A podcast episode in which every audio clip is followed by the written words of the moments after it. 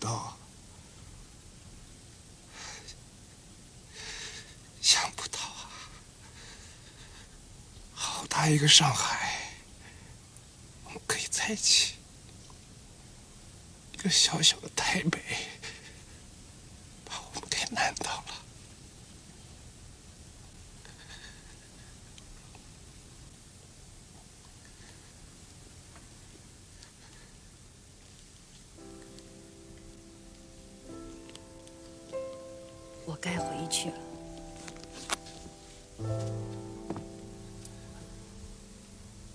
子还在外面等我呢。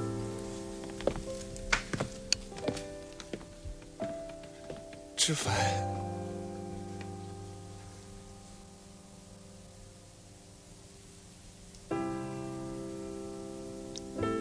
这些年，你有没有想过？我，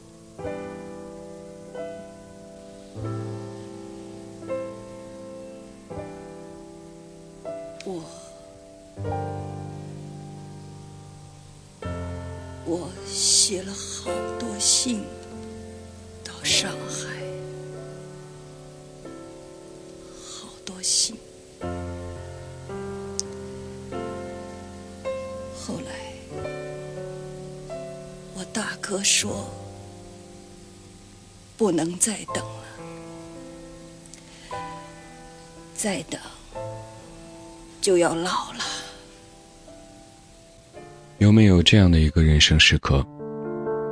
一个秋天的下午，你刚好物色事事，或者其实也有邀约，但是你并不想赶赴任何一个场所，去见任何一个人。午饭的时候，你煮了面，清淡易宝，你觉得这样挺好。之后。开始认真的打扫厨房，擦拭灶台，和那些所有不见天日的角落。到最后，厨房干净的程度，借用朋友的话说，像被舔过一样。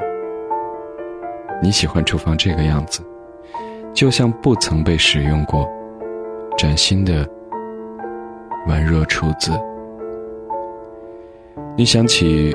吉本巴娜娜有一本书叫《厨房》，当中有一个女子叫梅影。她说，在这个世界上，她最喜欢的地方就是厨房。无论她在哪里，是怎样的，只要是厨房，是做饭的地方，她就不会感到难过。你看了看自己的双手，有点泛白起皱的样子，但是并不冰冷。窗台上有一罐红茶，那是一对很久不见的朋友上次见面的时候送给你的。你打开火，烧上水，想就在这样一个下午，给自己来一杯红茶，晒晒太阳，寻找一下久违的惬意。坐在客厅的沙发上。透过厨房透明的阻隔，看到炉火奔腾，水汽一点点从一个小孔当中奔涌而出。阳光透过狭小的玻璃窗照在你的脸上，你恍然想起，早晨到现在都一直没有洗脸。你站起来，停了一秒钟，又坐在沙发上。沙发有点硬，不是你一直都想要的那种，那种可以深陷其中的柔软。你坐在沙发上的姿势也有点僵。没有去洗脸，是因为你突然觉得不需要见什么人，就这么素面也挺好的。反正你藏在喧嚣的暗处，不需要被琳琅满目打扰。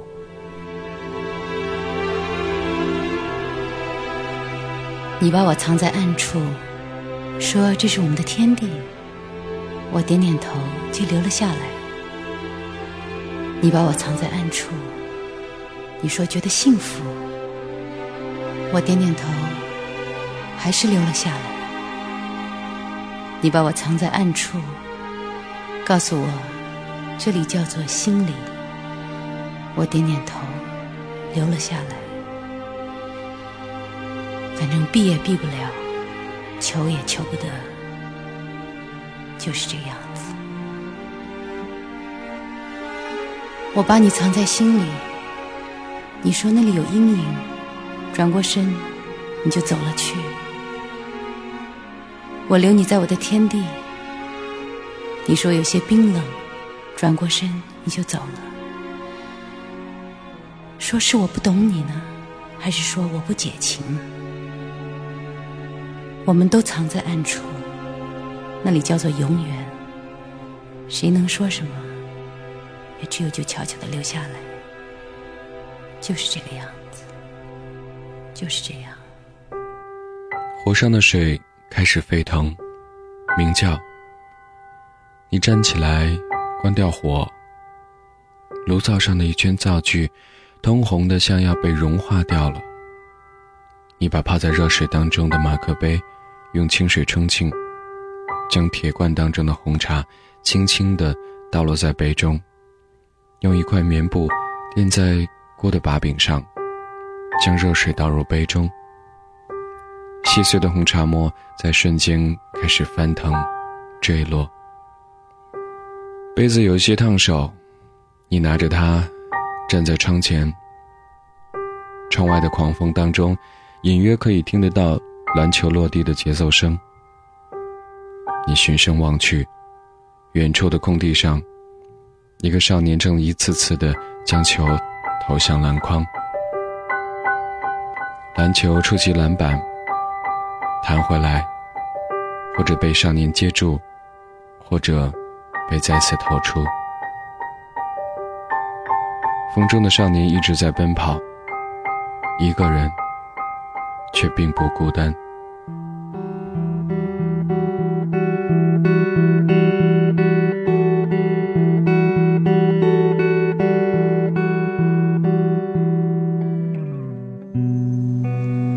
我们分手吧！你约我上来，就是说这些。一开始你也知道我有女朋友，你不反对，现在跟我闹。我没有跟你闹。那你要什么？我只是希望你能多关心我一点。我很关心你啊。你没有。你那边整理的怎么样？来不及了。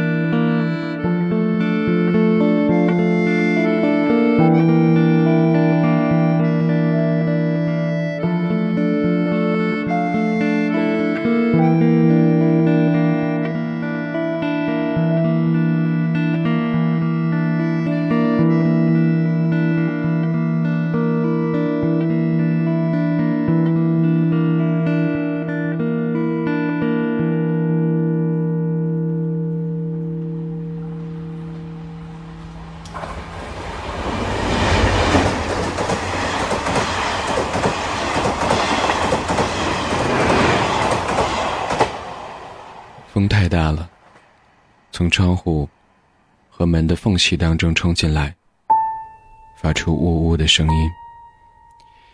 你走过狭长的客厅，走到房间的另一边，那里有一大面窗，阳光正直射窗台，留下一个很灿烂的角落。你坐在那一片光晕之中，将额头抵住窗户。十二楼，十二楼是一个不高不低的位置，不会觉得太低，感到喧嚣烦躁，也不会因为太高而显得眩晕无比。这应该是一个与周围的人或者这个城市非常安全的距离。你突然想到父亲。想到他每日的起居生活，想到一个人老去之后的活动空间，想到他们曾有的快乐和如今的淡然。就像你刚刚搬到这里的时候，你一直以为这一层只有你这一户居民，直到有一个周末的上午，听到一阵喧嚣，透过门镜。看到邻居家进进出出的场景，你才知道，原来平时比邻而居的是两位留守老人。只有在周末和节假日，才会有儿女晚辈前来探望。在那之后，你开始注意家里音乐的音量，开始留意门口的垃圾，和每日烟道当中。定时飘来的饭菜香，这是都市人特有的打招呼的方式吗？你们在干嘛？我们来练习世界各国打招呼的方式啊！好啊，好这样遇到啊。外国人才不会没礼貌。嗯嗯，新疆的塔吉克人，晚辈要亲长辈的手心。谁是长辈？我我是长辈，你是晚辈啊，亲我手心。快点啊！嗯。然后长辈要亲晚辈的脸颊跟眼睛，哎呦，还有眼睛啊！东非的鸡裤有时，哎，这不错。一边在心里面为对方祈福，然后一面要把口水吐在对方的手掌上。哎呀，很脏哎！呸！我还真的要呸。你不要这样吐，脏死你完蛋了！过来，呸！呸！你很脏哎你！俄罗斯人紧紧抱住对方。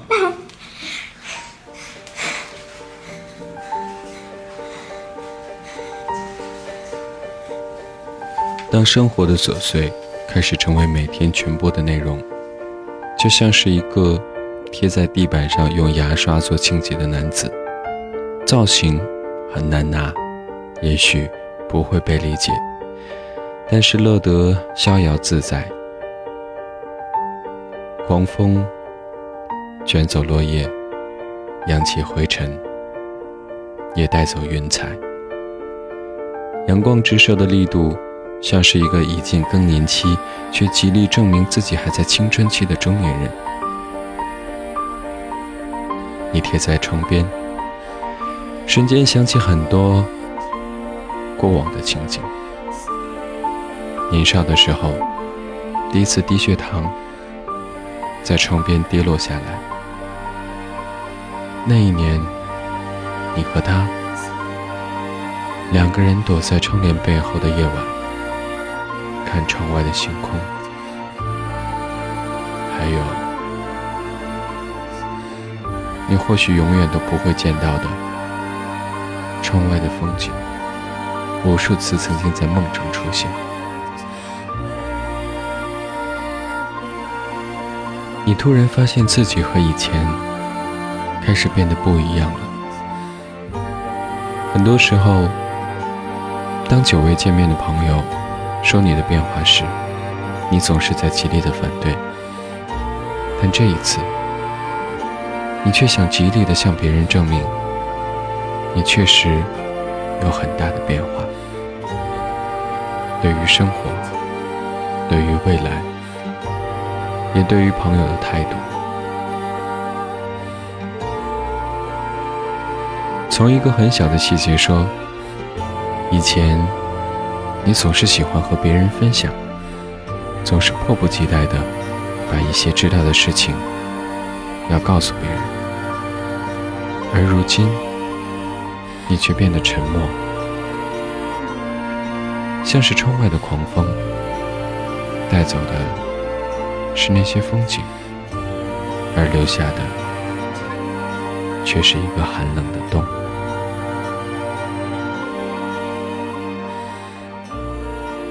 下午的阳光很灿烂，有一位老太太穿着略有年份而简约的套装，缓慢着走着。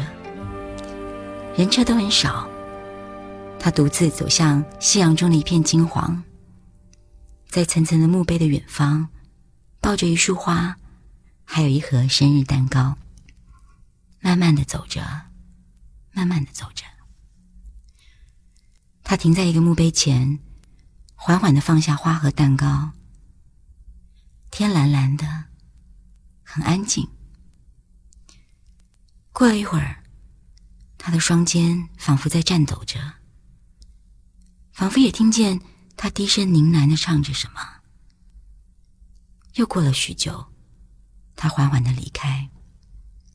我走了过去，见到了一个墓碑，照片里的男人微笑着。就像所有安心离去的人们，微风中那声音依旧飘荡着，仿佛在唱着：“祝你生日快乐，祝你生日快乐。”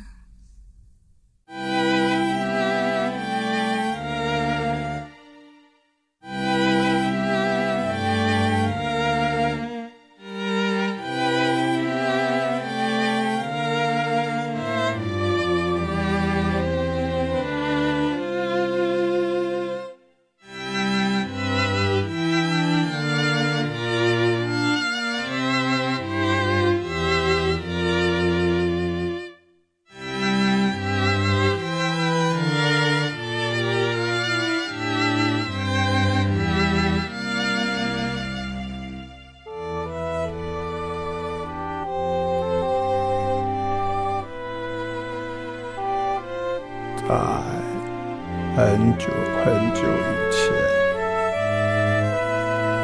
在古老的淡水河边，有一个有点大，又有一点小，有一点新，有一点老，有一点冷漠，又有一点热情。有点诚实，又有点虚伪的城市。城市里住着形形色色的人，在这个城市毁灭之前，城市里的人都得了一种病。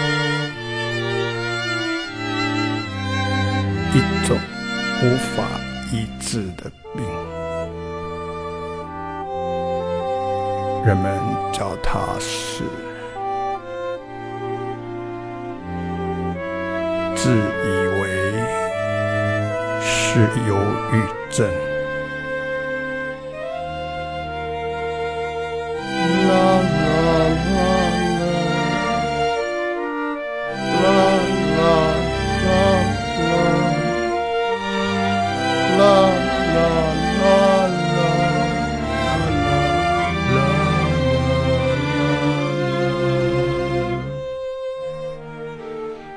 小女孩出门去寻找幸运，但是从一开始她就做错了。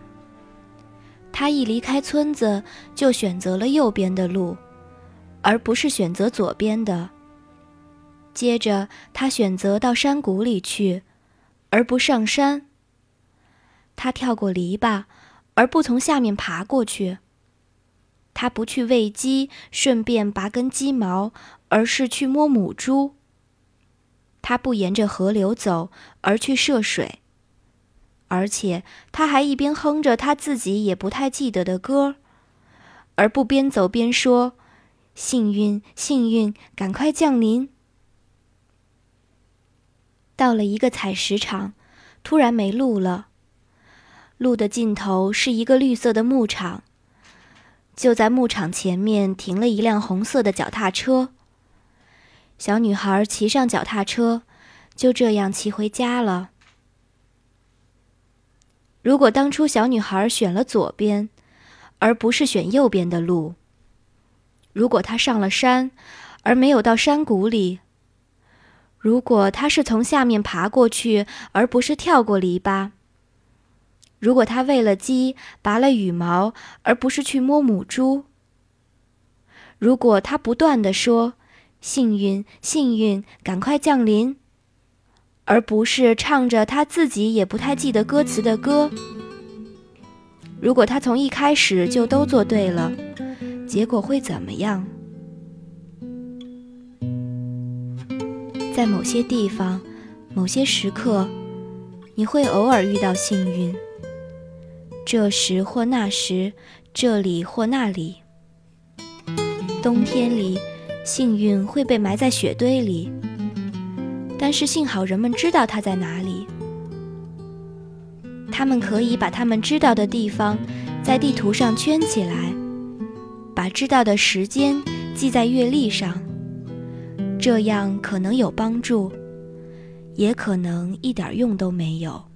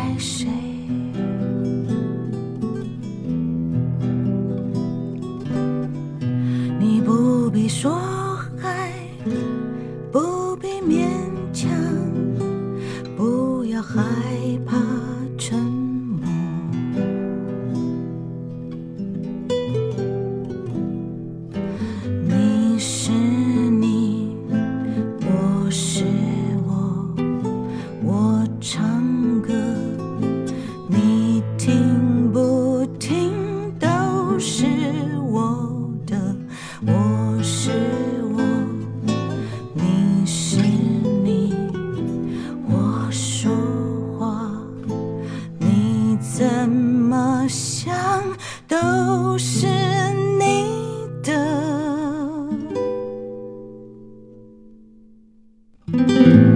这是你生命中极为普通的一天，这是一天当中极为平凡的一个下午。你又想起了他吗？你望见了远方吗？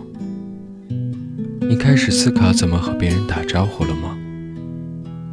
你犹豫了吗？你遇见幸运了吗？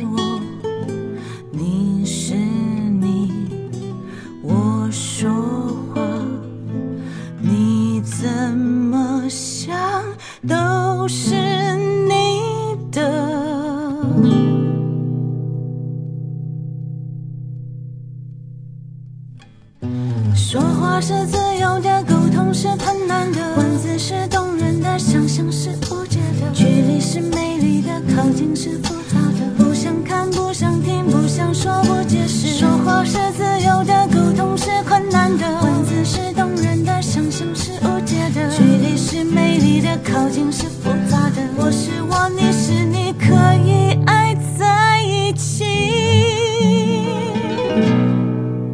谢谢你关注今天的 Sound 的寻声，我是阿鹏，在立冬的北京，祝你冬天快乐，下周再见。我是谁